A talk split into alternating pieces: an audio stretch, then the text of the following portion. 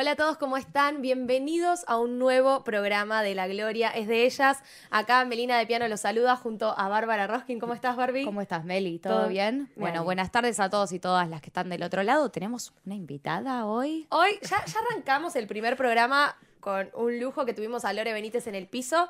Y hoy tenemos otra gran invitada, yo me animaría a decirlo y, y hasta me pararía con orgullo a decirlo, Sí. una gran referente del fútbol femenino en Argentina. Así que sin duda creo que es eh, ícono en el fútbol femenino. Sí, es, es la gran eh, responsable de la profesionalización o semi-profesionalización del fútbol femenino en nuestro país. Exacto, y la primera en haber firmado el la contrato. primera jugadora profesional. Así que vamos, ya está, porque ya, ya medio que dimos todo tipo de, de info. Ya saben La es. vamos a presentar Macarena, o mejor dicho para todos, Maca Sánchez, bienvenida. Muchas gracias, ¿cómo están? Bien, ¿vos cómo estás? Bien, bien, todo bien, por suerte. Mucha presentación. Ay, sí, sí, sí, teníamos, teníamos bueno, mucha ese, data. tenía un título largo, ¿no? Claro. Tenía un currículum. Había, había que, que presentarla de esa manera. Bueno, ¿cómo te sentís siendo la, la primera jugadora en Argentina en haber firmado un contrato profesional? Eh, cuando lo dicen así es como, uh. pero, pero bien, la verdad es que ya pasó como la euforia un poco de ese momento que fue como, che, soy la primera, ¿qué onda? Eh, y ahora nada, tratando de disfrutarlo un poco, de disfrutar el fútbol, disfrutar el lugar en el que estoy. eh, eso, de- siento que durante mu- muchos años y, y lo hablo por ahí con, con mis amigas, con mis familiares, como me costó mucho em, correrme un poco de, de, de- ser Maca Sánchez y eso, todo lo que conllevaba y bueno, nada, dedicarme como a disfrutar del fútbol, o sea, ir a entrenar, eh, jugar los partidos, como sacarme esa mochila y ese peso y empezar a, a nada, hacer lo que, lo que amo y por lo que luché un montón de tiempo. Entonces, nada, tratando de, de, de vivirlo como una jugadora más, aunque a veces me cuesta un poco, pero disfrutándolo un montón. ¿Cómo fueron esos primeros días de, pasar del fútbol femenino amateur al semiprofesional? Eh, digo, fue casi de un día para el otro y ahora quizás nos explayamos un poquito más y tratamos ese tema de la lucha y, bueno, de todo lo que pasó en torno a tu situación, eh, sobre todo con la UAI en su momento, pero ¿cómo fue que de un día para el otro cambió esto y empezó a ser semiprofesional? Fue, no fue tan un día para el otro, el- de un día para el otro fueron más la, la firma de los contratos en Sí, San Lorenzo. Eh, fue un poco una movida muy grande que, que hicimos con, con las capitanas de, de los equipos eh, de la A en ese momento. Bueno, porque lamentablemente la B sigue siendo amateur. Eh, y bueno, con, con un montón de dirigentes que también nos acompañaron y nos ayudaron desde un poco las sombras, donde las protagonistas éramos nosotras. Eh, y fue nada, es un armado como por atrás de, más allá del empuje que, que estaba teniendo social y, y del movimiento de mujeres y todo lo que ayudó a las periodistas y un montón de personas que, que nos ayudaron en, en el, en el armado como social y la presión social y todo lo que necesitamos desde los medios. Eh, por atrás también un montón de, de jugadoras y abogadas y nada, un, un poco más, una cuestión más técnica de armado de, de- de todo lo que es la cuestión legal, digamos. Eh, nos llevó unos meses, no tantos, eh, pero, pero nos llevó un tiempito, Sí. entonces fue como un desgaste importante. Y después, bueno, fue de un día para el otro, nada, somos profesionales, o sea, ¿qué hacemos con esto? Eso. Y la realidad es que nada, no hicimos nada más que seguir haciendo lo que estábamos haciendo, que era jugar al fútbol. Por ahí en muchos clubes se dio que, bueno, che, empezamos a ser profesionales y los dirigentes dijeron, bueno, tenemos que entrenar más, tenemos que tener mejores condiciones y ahí se fueron sumando un montón de, de otro tipo de herramientas. Eh, creo que los contratos, más allá de ser un contrato y que- de que eh, no es menor, ¿no? De ser de un día para el otro trabajadoras, eh, dieron como el empuje para un montón de otras cosas que también eran sumamente importantes, del día a día de los entrenamientos, del, de, de lo profesional que necesitamos que sean los partidos, los vestuarios, todo lo que conlleva y todo el entorno del fútbol.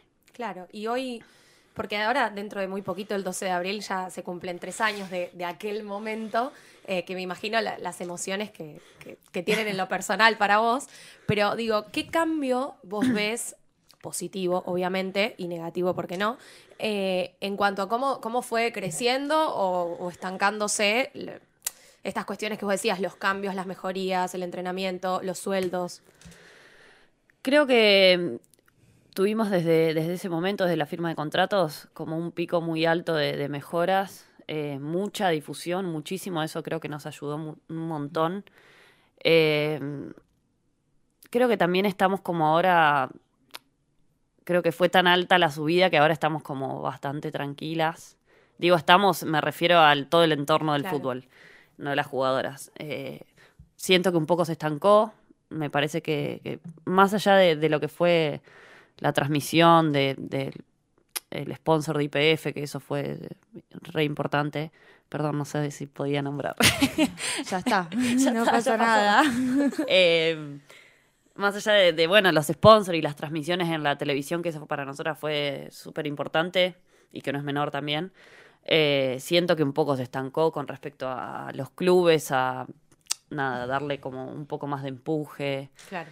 Eh, también es cierto que hay, que hay un montón de clubes que están poniendo sus canchas principales a disposición y eso es buenísimo. Pasó con Estudiantes por primera vez, pasó con River por primera vez.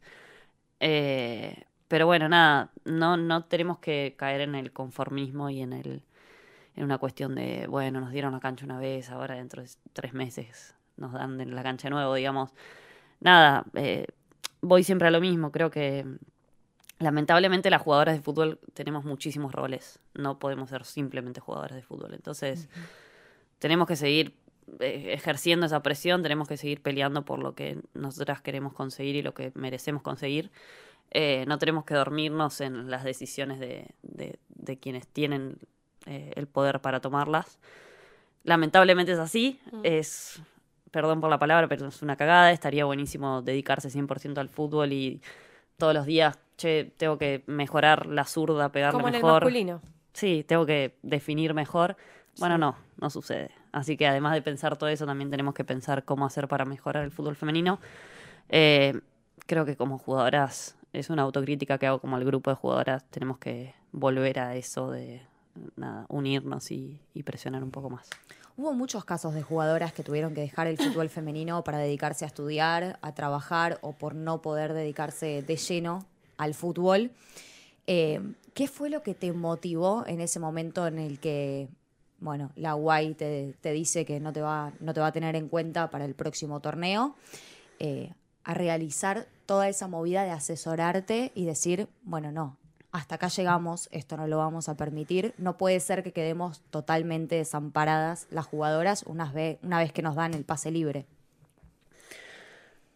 Eh, creo que el fútbol a mí me, me, hizo ganar muchísimo eh, de nada, lo que te genera siempre el fútbol, valores, un montón de, de amistades, de, etcétera. Eh, de la misma forma que me hizo perder un montón de cosas también.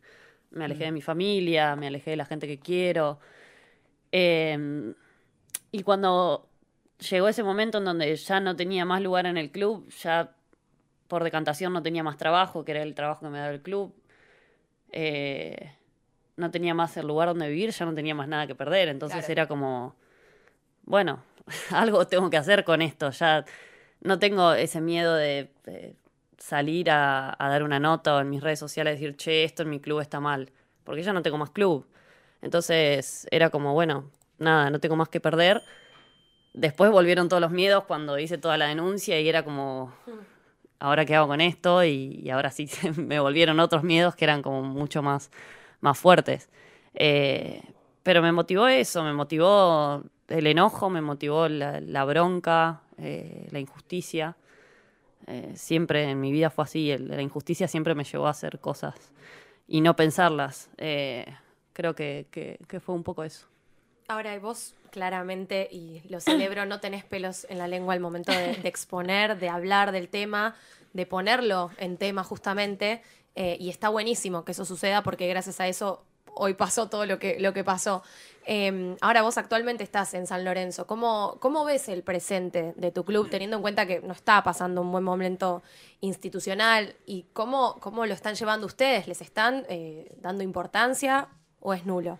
No, nosotras la verdad es que sí, más allá de, de- de- de las cuestiones institucionales que está pasando, pasando el club, que son obvias para todos. Eh, nosotras seguimos teniendo el mismo, los- las mismas herramientas que, que tuvimos al principio.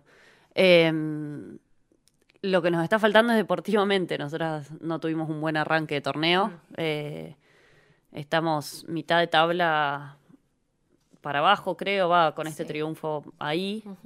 Tuvimos varios empates, una derrota, entonces estamos como.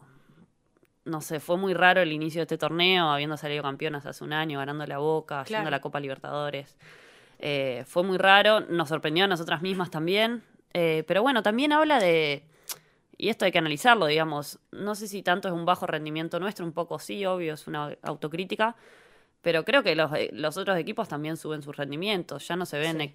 no se ven tipo triunfos 20 a 0 como sucedía antes. Exacto. Es parte Eh, del emparejamiento del Claro, nivel es, del fútbol es parte que creo que, que- que tenemos que, que decirlo y celebrarlo también. No, no, no sirve para el fútbol femenino que haya cuatro o cinco equipos que compitan entre 30, entre 20 Claro. y, y sea siempre lo mismo. Eh, yo la verdad es que obviamente lo sufro porque estamos en mitad de tabla y me encantaría estar puntera. Pero bueno, también por otro lado, pensando un poco más en frío, también lo celebro. ¿Cómo se vive el tema del futsal y la doble competencia? Hay algunas jugadoras de fútbol de 11 que también juegan futsal. Eh, eso quizás hace que Nicolás Basualdo, el entrenador, tenga que rotar a algunas jugadoras en los partidos de fútbol 11 y probablemente por eso también se dieron algunos puntos en, en el comienzo del torneo. Sí, yo tengo ahí mi... mi... Dios, me van a matar después. Tengo mi, mi punto de vista que no comparto con los dirigentes, es una realidad. Eh, me parece que las jugadoras tienen que dedicarse 100% a una disciplina. Eh, digo, respeto la decisión de cada jugadora, respeto la decisión dirigencial. Pero bueno, nosotras al tener un equipo así que compita en dos, dos disciplinas, lo notamos, obviamente. Las jugadoras lo notan, hay, hay entrenamientos donde tal vez tienen alguna dolencia por futsal y en 11 no pueden competir y tal vez en 11 somos menos y viceversa. Creo que no le suma, no le suma al club, no nos suma a nosotras en campo, no, no, no le suma a ellas en, futsal. Pero bueno, nada, no es una decisión que, que pueda tomar yo, eh, pero, pero me parece que el fútbol va hacia eso, digamos, hacia una competencia que sea 100% dedicada y que sea, nada, que la jugadora pueda eh, sus 24 horas descansar lo que tiene que descansar, comer lo que tiene que comer, eh, entrenar lo que tiene que entrenar y dedicarse a eso simplemente. Si no, volvemos a caer en el mismo error de tener dos roles, tres roles, de estudiar, trabajar, entrenar. Y me parece que eso no suma mucho. Sí, sin duda. Y un poco vos estando en San Lorenzo y viendo este presente, ¿cómo o a qué equipo es al que mejor ves hoy en día a nivel general, no solo futbolístico, sino ordenado eh, en cuanto a la profesionalización del fútbol femenino y también en lo futbolístico? Creo que Boca. Boca ha sido un, un club que en los últimos años ha, ha tenido un orden institucional eh, y, y las jugadoras, eh, nada, tienen muy buen nivel y se han ido jugadoras súper importantes el, el último tiempo. Bueno, le pasó esto a Lorena eh, de la lesión y, y- y se fue a estudiantes. Creo que, que, que tienen recambio y nada, te encontrás con un Boca con que tenés un partido contra ellas y es, bueno, nada, o sea, se fueron un par de jugadoras, el equipo es diferente, se plantea diferente, pero bueno, empieza el partido y te das cuenta que es Boca Claro. y que sigue siendo Boca. Eh, creo también que Guay tiene un, un- un gran plantel que también le pasó muchísimo, que se le fueron muchísimas jugadoras que incluso ahora están en selección. Eh, y tienen jugadoras jóvenes eh, y la verdad es que me sorprende muchísimo el, el nivel que tienen y, y la cantidad de goles que hacen, siguen haciendo todos los partidos. Guay siempre se caracterizó por eso, por, por, por no se conforma por- con hacer cinco goles, van siempre a hacer 10, a hacer 15. La verdad es que eso es súper destacable. Y habla también del respeto al rival, me parece que está, Claro. eso está buenísimo. Eh, pero creo que en, en cuanto a institución, en cuanto a, a- a club, organización, eh, Boca se destaca. ¿Qué pasó en Guay que, que no pudiste quedarte, que no, no tuviste tanta continuidad? Eh, cuando me echaron, Sí. nada, yo venía teniendo eh, bastantes desencuentros con la dirigencia. Yo me pasa como me pasa ahora, sigo siendo la misma, digo lo que tengo que decir, después me comeré las cagadas a pedo correspondientes. Em, pero bueno, nada, estábamos atravesando un momento eh, difícil a nivel fútbol femenino nacional. Había sucedido lo de eh, la selección argentina, que habían hecho un reclamo por viáticos, condiciones de viajes y demás. Yo me subí a eso, obviamente, porque me suelo subir a esos colectivos de lucha. Mm. Eh, y, y bueno, y hubo un quiebre ahí en la relación. De nada, no empecé a notar situaciones medias extrañas. Eh, y nada, y de un día para el otro sucedió que me, me llamó el técnico en, en las vacaciones a mitad de torneo. Justo el torneo, bueno, en ese momento no estaba tan organizado como ahora, pero empezaba a mitad de año y terminaba a mitad de año siguiente. Entonces en Sí. el medio teníamos las fiestas, vacaciones y demás. Así que yo estaba en mi casa en Santa Fe y bueno, me llamó el técnico a decirme que no me iba a tener en cuenta por una decisión futbolística. Eh, yo un poco me la veía venir por, por todo esto que estaba sucediendo. Eh, pero nada, eh, lloré lo que tenía que llorar y después me puse a, a hacer lo que tenía que hacer, que era todo lo que, lo que decantó después en la profesionalización. Y ese juicio que finalmente vos encaraste de manera muy lógica, ¿en qué quedó? Eh, está en curso. Ahora, nada, pandemia, el sistema judicial se hizo muchísimo más lento de lo que suele ser. Eh, estaban en. Nos convocaron para audiencias eh, y mediación, así que estamos esperando que nos vuelvan a convocar. Nosotros respondimos con, con las personas testigos Claro. y estamos esperando que, que nos devuelvan la contestación, a ver cuándo se hace, qué día, qué horario, pero está avanzado. Lento, como todos los juicios en Argentina, la mayoría, pero bien. Y tuvo un poco que ver, eh, vos en un momento hiciste público y estuvo buenísimo también porque se expuso y le ayudó a un montón de gente eh, sobre la depresión que vos sufriste en su momento. ¿Tuvo algo que ver eh, con, con este episodio que tuviste que pasar? Creo que tuvo más que ver con la, la exposición y la, la, la violencia que viví muchísimo en las redes sociales. En, en- Sí, nada. las amenazas que terrible Sí. ese momento. eran durísimas. Fue muy duro, eh, fue como de un día para el otro se empezaron a meter con un montón de cosas que, nada, yo no estaba acostumbrada, yo era, no era una persona conocida, entonces de un día para el otro me tuve que, que acostumbrar a todo eso.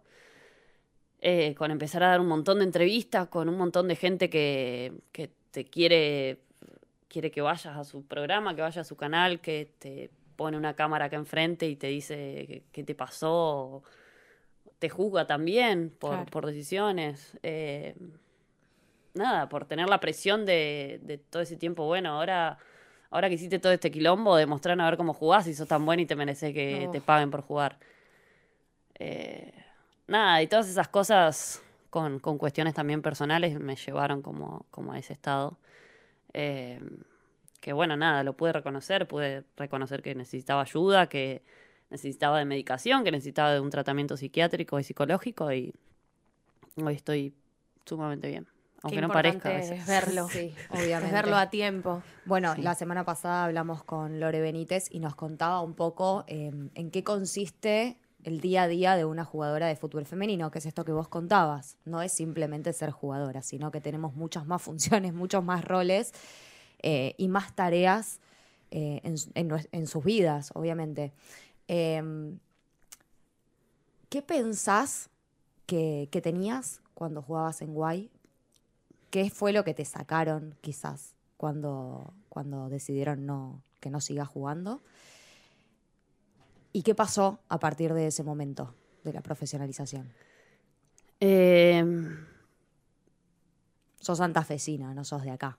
sí, Por lo tanto, tenías una vida acá que de repente eh, Sí. allá, bueno, te, te desprendiste de tu familia, lo contabas. sí, nada, yo cuando estaba en Santa Fe, bueno, tenía todo eso, Sí. decidí venirme acá a, a probar, eh, seguir mi sueño y, y probar que no, no quería, ahí se lo dije a mi mamá cuando, cuando le planteé esto, no quería quedarme con el, el que hubiese pasado si no me iba y no perseguía lo que yo quería hacer. Eh, siento que Guay en ese momento me, me sacó mi... Primero el, amor que yo tenía por, por el club. Eh, tenía un sentido de pertenencia y, te lo puedes decir cualquier jugadora con la que, con la que jugué en ese tiempo en Guay. Eh, no sé, siento que, que, me sacó un poco eso, me, me, me puso en un estado que, que, yo desconocía de una profunda tristeza y, y siento que eso no, no, no lo volví a, a, vivir y mucha injusticia, mucha bronca. Eh, ¿Y qué me dio? No sé, la fortaleza para, para dar vuelta, vuelta a la historia y, y llegar hasta donde llegué. Cuando se dio vuelta esa historia, ¿con qué te encontraste? ¿Con quiénes te encontraste? Hubo compañeras que te apoyaron, ¿no? Sí, muchas, eh, muchas otras no. Un tiempo después me escribieron eh, de que se habían equivocado en ese momento y eso lo supervaloró. Me encontré con...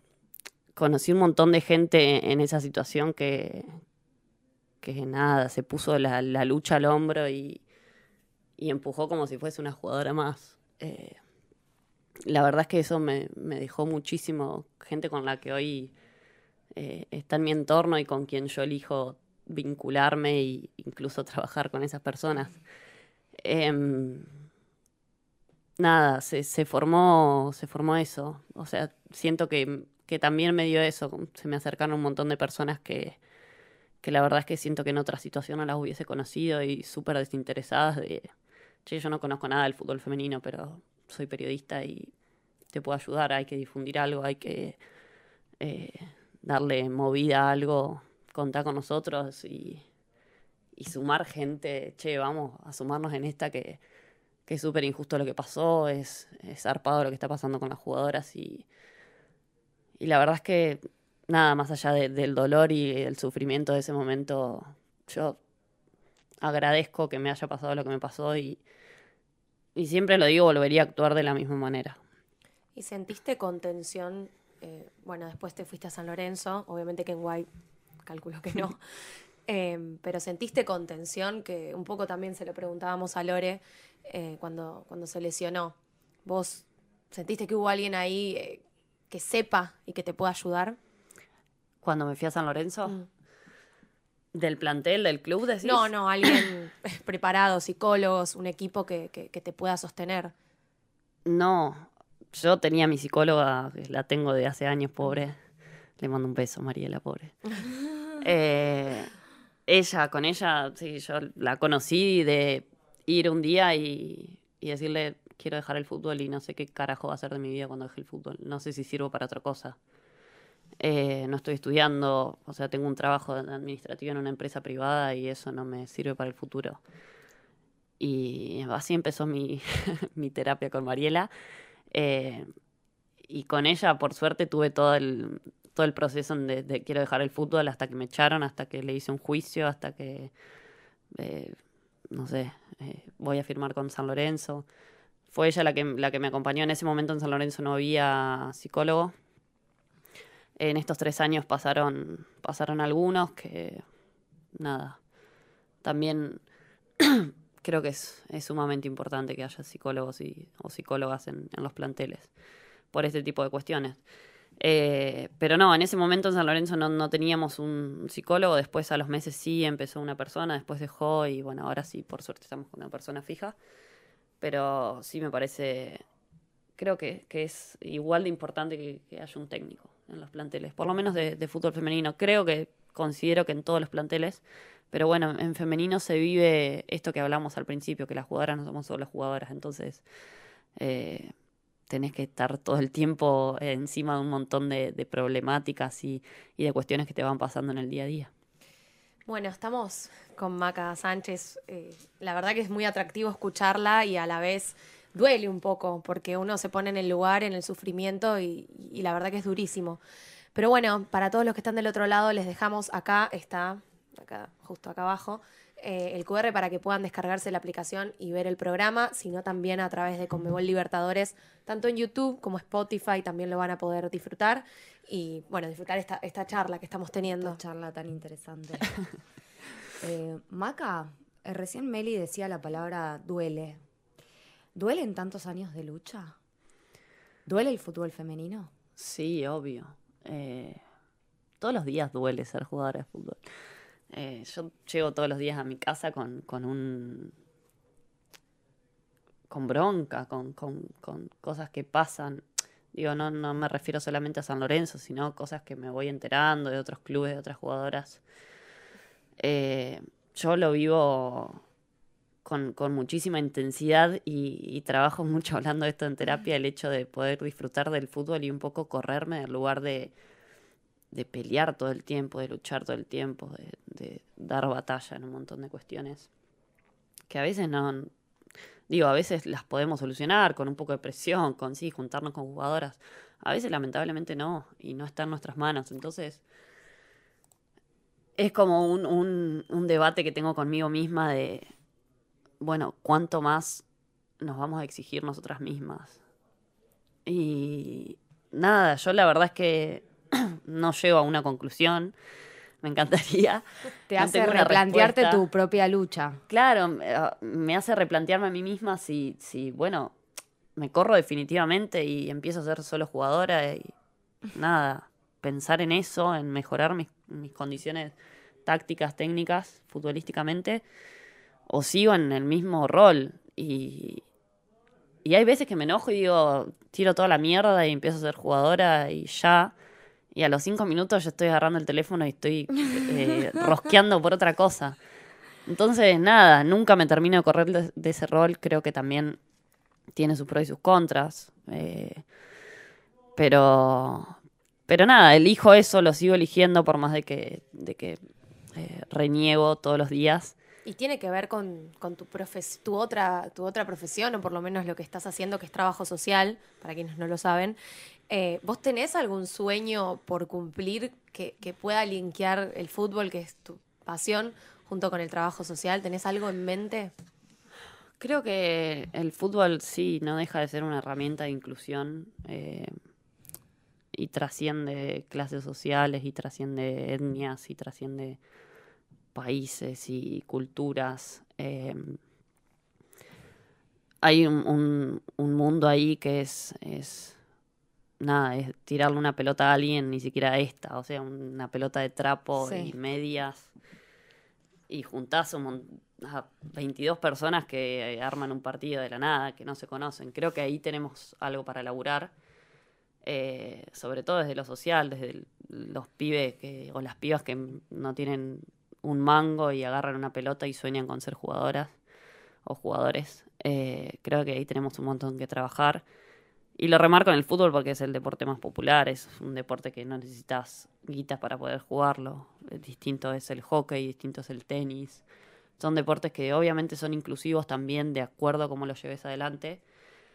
Pero bueno, necesitas un montón de herramientas, necesitas una raqueta, un palo, unos botines. El fútbol es jugar descalzo en el barrio y no necesitas ni siquiera una remera. Eh, necesitas, no sé, otras personas que, que, tengan las mismas ganas de jugar que vos. Una pelota. Una ¿no? pelota. Alguien decía que con solo una pelota ya está. Una pelota del material que sea, eso me parece que es lo, lo hermoso del fútbol y por eso lo hace tan popular.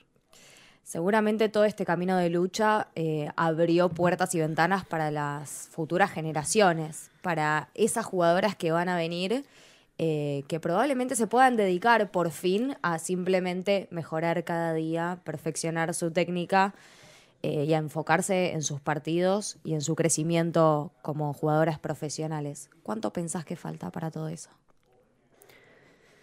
Eh, creo que bastante. no voy a mentir, me parece que, que falta mucho. Eh, pero creo que hace tres años faltaba muchísimo más. Entonces, nada, sí, siempre eh, creo que, que estamos como más cerca de alcanzar el objetivo. Va a depender mucho de, de, nosotras, va a depender mucho de, sobre todo de los dirigentes, va a depender mucho de la AFA, va a de, depender de las asociaciones, de los clubes va a depender de la política, va a depender de la sociedad, de, de, de, la forma de ver a las jugadoras de fútbol, de la forma de seguir o de, de, los sponsors también. Creo que es un conjunto de cosas, me parece que, que está bueno que, que, sepamos que no depende solamente de las jugadoras. Ojalá, eh, pero bueno, no. ¿Cuál es el objetivo? Eh, que sea profesional 100%, o sea, que las jugadoras podamos vivir del fútbol de despertarnos y pensar en fútbol, acostarnos y pensar en fútbol y en nada más que eso.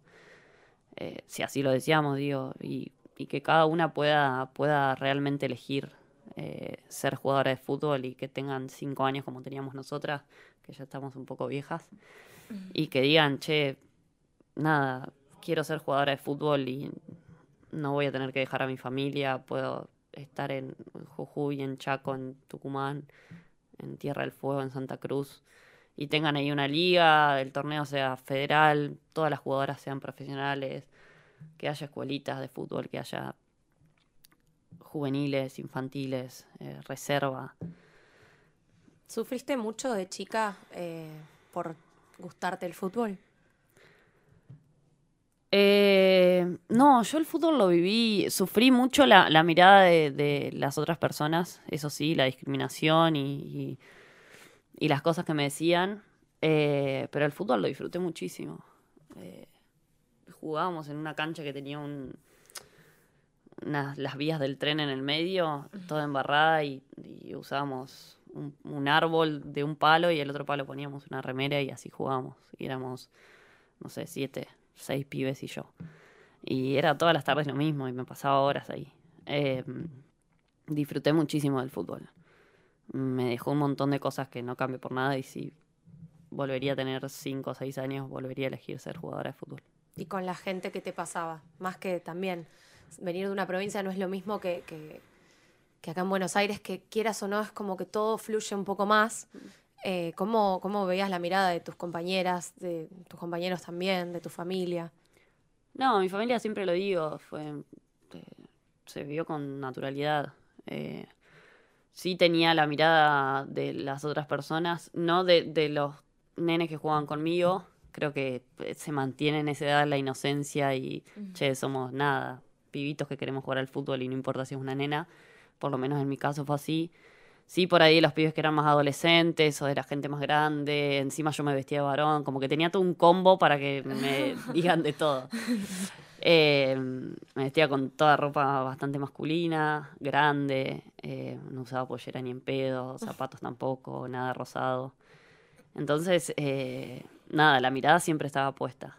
Y, y sí, me han dicho un montón de cosas. Y lo sufrí un montón.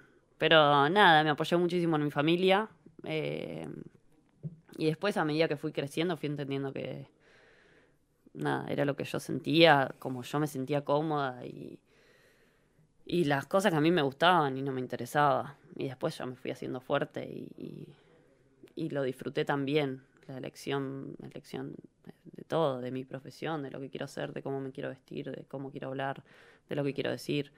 Eh, fue, la verdad es que fue, fue muy enriquecedor la, la experiencia de, creo que fue todo el combo de haber querido ser jugadora. Bueno, tenemos la Conmebol Libertadores ahí detrás tuyo. La nombraste antes. No la había visto. Al pasar, te ha tocado disputar Conmebol Libertadores.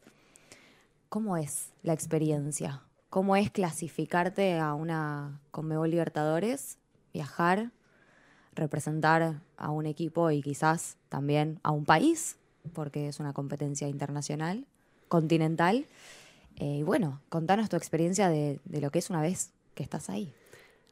Para, para Argentina es muy difícil clasificar, clasifica solo uno, entonces es como un gran premio eh, y es como clasificar a la Copa es, es el resultado de haber salido campeón, entonces claro. Es para nosotras es, es nada, es como súper importante. Eh, jugué, no sé si cuatro o cinco, no recuerdo, creo que cuatro Copa Libertadores. Eh, tres con Guay, sí, tres con Guay y una con San Lorenzo. Sí. Eh, es increíble la Libertadores. Es, es nada, es un torneo espectacular. O sea, competís con las mejores de, del continente. Te, te cruzas con, con, jugadoras que admirás, que mirás de otros equipos, que incluso son de selección argentina, que han jugado mundiales. Eh, nada, conoces estadios mundialistas, eh, te toca ir a representar a tu país, estás ahí parada escuchando el himno. Es muy groso, es muy lindo. Eh, la verdad es que tengo re buenas experiencias. La primera creo que fue la mejor Copa Libertadores porque fuimos con Guayurquiza en el 2015, 15. Claro. y salimos terceras, ganándole a Sao José, que había sido el último campeón. eh, fue nada, fue zarpado, era... Creo que ninguna había viajado a la Copa Libertadores. Ah, No, estaba Potasa y había un par. Sí. Eh, no me acuerdo, ¿estaba Pota ahí? No, no estaba Pota, no me acuerdo. En la del 2015. 15. Sí. Sí. Eh, y bueno, había dos o tres que habían jugado Copa Libertadores y, ya éramos como. Era como eh, la. Había chicas que no se habían subido a un avión, entonces fue como muy zarpado vivir eso. Eh, fuimos con, bueno, vamos a hacer lo mejor que podamos. Eh, fue una realidad porque era Guayurquiza en el 2015, en un club súper chico, no lo conocía nadie. Estaba en ese momento el fútbol femenino en ese tipo de condiciones. Eh, y nada, nos llevamos un tercer puesto, una medalla. Eh, competimos con las mejores, le ganamos a José por penales encima, fue épico. Eh, y bueno, después de esa copa tuvimos dos instancias más, que no nos fue bien. Teníamos mejor equipo incluso. Pero bueno, tiene que ver con también, creo yo, en el 2015 teníamos como una unión de grupo súper importante, muy fortalecida. Y bueno, con San Lorenzo ahora el año pasado no nos fue como esperábamos, fuimos con muchísimas expectativas. Eh, queríamos pasar de grupo y bueno, nos encontramos con un grupo súper difícil, Corinthians, Impeño y Nacional. el grupo de la Corinthians. muerte. No, no. ¿Cómo corren esas chicas? Eh, no, y fue, nada, fue difícil. Fue difícil y bueno. ¿Sentís que pueda haber una revancha con San Lorenzo? Ojalá, sí, sí. Eh, yo tengo ese gran sueño y, y es lo único que futbolísticamente que me falta lograr es eh, una Copa Libertadores. Espero que en algún momento lo pueda, lo pueda hacer. Estoy como un poco vieja ya, pero, pero bueno, si no me quedo con, con esas cuatro copas que, que a, a pesar de no haber tenido el, el gran premio mayor, fueron buenas experiencias. Continentalmente, eh, Corinthians hoy es el equipo más fuerte. Sí, yo creo que sí.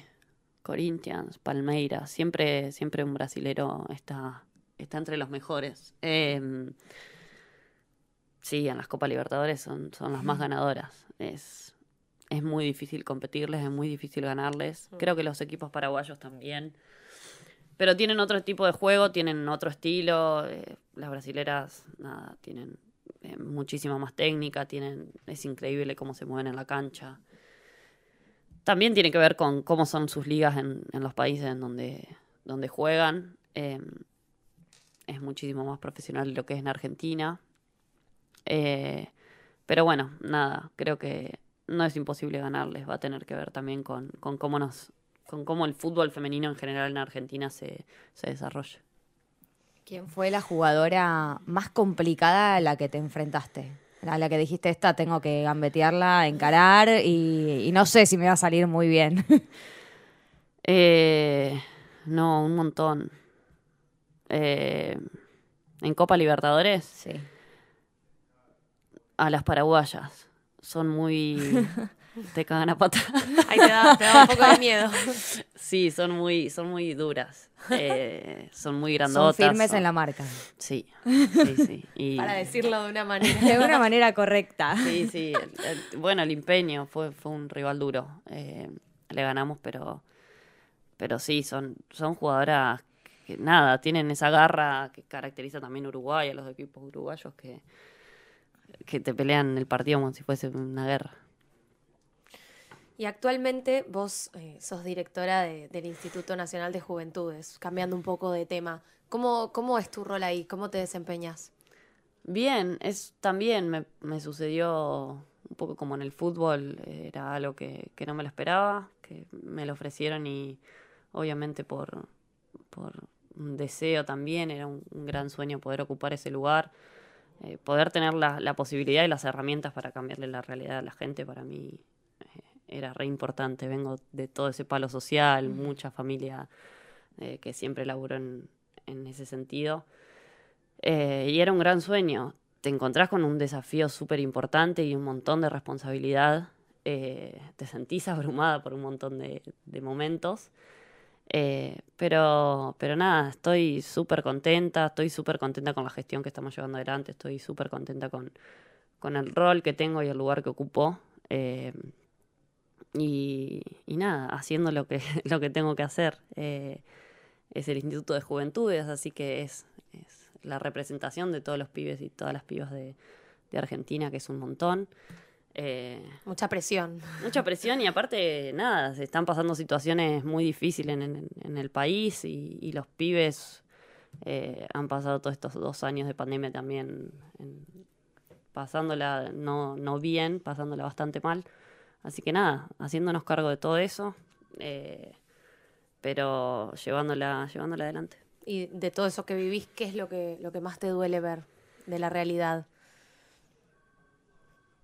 Eh, muchas cosas. Te encontrás con un montón de, de- de situaciones, de un montón de gente que, que está pasándola mal. Es, un, es una realidad. Em, sí, los chicos más chicos. Yo por, por estar en, en, en Injuve no, manej- no manejamos tanto la edad de muy chicos, sino de 15 a 29 años. Pero sí, hay un montón de, de pibes chicos que, que nada, que se les dificulta conseguir laburo, que no están en las mejores condiciones habitacionales, que, que se les complica eh, comer, básicamente, o que tienen una familia a cargo. Eh, eso es, es sumamente complicado. Eh, a veces tenemos las herramientas para ayudarlos, otras veces no, es una realidad y siempre lo digo, no dejamos de ser un instituto con un presupuesto que es bastante chico. Eh, pero bueno, hacemos lo que podemos, eh, lo que está a nuestro alcance, lo que se puede. Y si no podemos hacerlo nosotros, nos encargamos de que esas necesidades le lleguen a los, a los demás ministerios, a las demás áreas del gobierno que sí tienen la posibilidad de la potestad. ¿Qué tiene la hamaca dirigenta de jugadora y qué tiene la hamaca jugadora de dirigenta? Ay, qué difícil, ¿cómo es? ¿Te ¿Cómo era? considerás dirigenta, por ejemplo, dentro de la cancha? Eh, ¿En qué momento sacás una actitud medio de, de futbolista cuando tenés que, que hacer alguna movida social? Em, no sé, creo que en los dos roles me caracteriza mucho el, el, eh, el enojo por la injusticia. Me enojo mucho con los árbitros, de la misma forma que me enojo mucho cuando veo alguna injusticia y me encuentro con alguna injusticia yendo a un barrio, o a una escuela, un club o lo que sea como dirigente política. De la misma forma que eso, me molesta mucho las, las injusticias en los partidos. Bueno, justo que Eh. mencionaste lo de árbitro, vos tuviste un, un episodio que, que- que te enojó mucho. Te enojaste el otro día. No, y, y también cuando sacaron una bandera en su momento, una bandera que, bueno, no me acuerdo bien qué decía, pero como para profesionalizar el, el fútbol femenino, y pararon el partido para sacar la bandera, básicamente. O Sí, me sea, acuerdo. Eh, contra Racing fue. Sí. Contra Racing. Eh, no, eh, fue, yo no estaba jugando todavía. Estaba. no, pero por eso, echado. no era, claro, no era el momento tuyo, Fue- sin embargo, sí, te, sí, te molestó. Fue Racing con no sé quién. Sí, sí, y hace poco me enojé con una árbitra también que no me cobró un penal.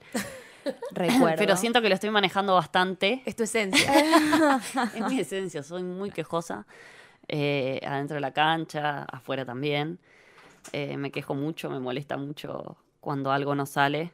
Eh, me quejo conmigo misma, me quejo con, con los demás. Eh, pero bueno, estoy. eh, los años me están como dando otra, otra experiencia. Estoy dándome cuenta que eso nos lleva a muchos lugares lindos o agradables eh, o que sumen. Así que estoy tratando de cambiarlo. Y un poco para, para ir finalizando y obviamente agradecerte por, por esta charla hermosa que, que tuvimos con vos. Esto que vos decís de los años que, que van pasando y vas aprendiendo, ¿cómo te ves de acá un par de años vos? Eh, un par de años, como 10. Sí. Eh, retirada ya con 40 ya estoy. Pero mm, no sé, tengo ganas de, de meterme en, en, en el fútbol más como dirigente y más de, de esto de, de poder ayudar con, con otras herramientas y, tener la- las soluciones un poco a la mano y poder colaborar desde ahí.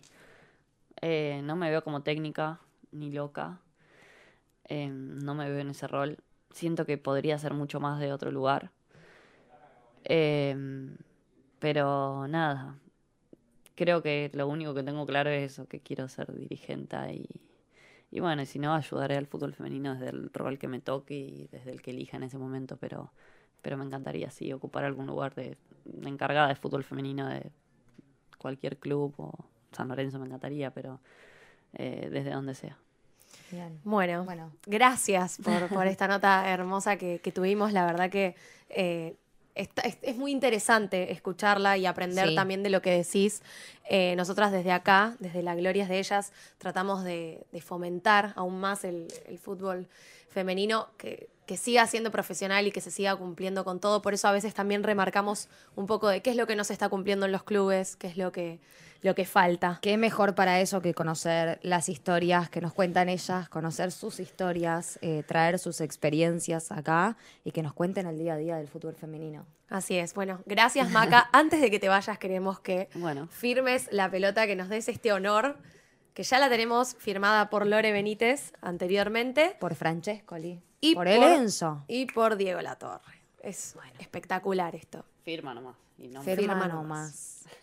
Como vos quieras. Y como decimos siempre, esta pelota va a valer oro. Oro. Después que un sorteo. Y vamos a ver. Estaría bueno. Bueno, atenta a la gente del otro lado que vamos a ver qué, qué hacemos con la pelota. Ahí está. Ya hay algunas ideas. Sí, sí, sí. Claro que sí. Ahí está. No se las vamos a anticipar tanto. ahí se ve, hermoso. Muy bien. Perfecto. Bueno, gracias Maca por, por, estar acá, por venir, por animarte. Eh, Barbie, un placer estar con, vos como siempre. Bueno, un placer eh, compartirlo, Meli, con vos. Maca, un placer escucharte nuevamente, seguir conociendo tu historia, cada detallecito de, de lo que contás en relación al fútbol femenino. Y bueno, te, deseo muchísimos éxitos en tu carrera y que siga por este camino de lucha. Muchas gracias. Bueno, nos despedimos de esta manera. Gracias a todos por estar del otro lado. Pueden verlo también en Conmebol Libertadores por YouTube y si no, también en Spotify va a estar la nota completa. Eh, Facebook, Twitch, en todas las plataformas. Así que nos vemos con otro eh, programa de La Glorias de Ellas el próximo jueves. Gracias.